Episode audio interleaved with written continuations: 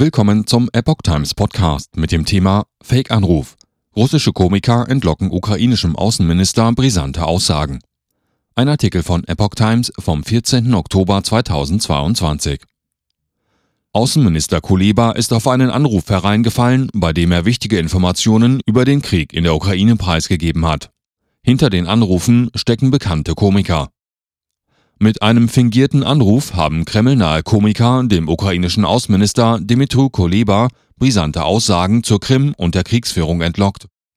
Wenn Sie mich fragen, wer auf der Krim oder in Belgorod etwas in die Luft sprengt, dann sage ich Ihnen im Privaten, ja, das waren wir, sagte Kuleba in dem Telefonat, das am Freitag in russischen Medien weit verbreitet wurde. Der russische Anrufer auf der Gegenseite hatte sich als Ex-Botschafter der USA in Moskau Michael McFall ausgegeben. Mit einem ähnlichen Trick wurde im Juni bereits die Berliner Bürgermeisterin Franziska Giffey herangelegt.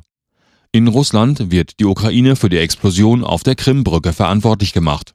Kiew hat sich offiziell nicht dazu bekannt. Kulebas Aussage dürfte aber als Schuldgeständnis auch für die Beschädigung der Brücke gewertet werden. Gleichzeitig sagte Kuleba auch, dass die Gegenoffensive im Süden der Ukraine in enger Abstimmung mit den USA erfolgt sei.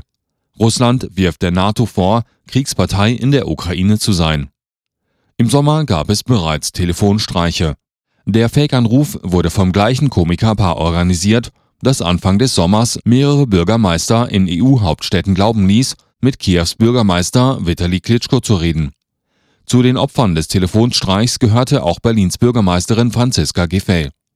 Alexei Stoljarow und Wladimir Kusnetschow alias Wovan und Lexus sind in Russland seit Jahren dafür bekannt, Politiker und andere internationale Promis mit Fake-Anrufen hereinzulegen.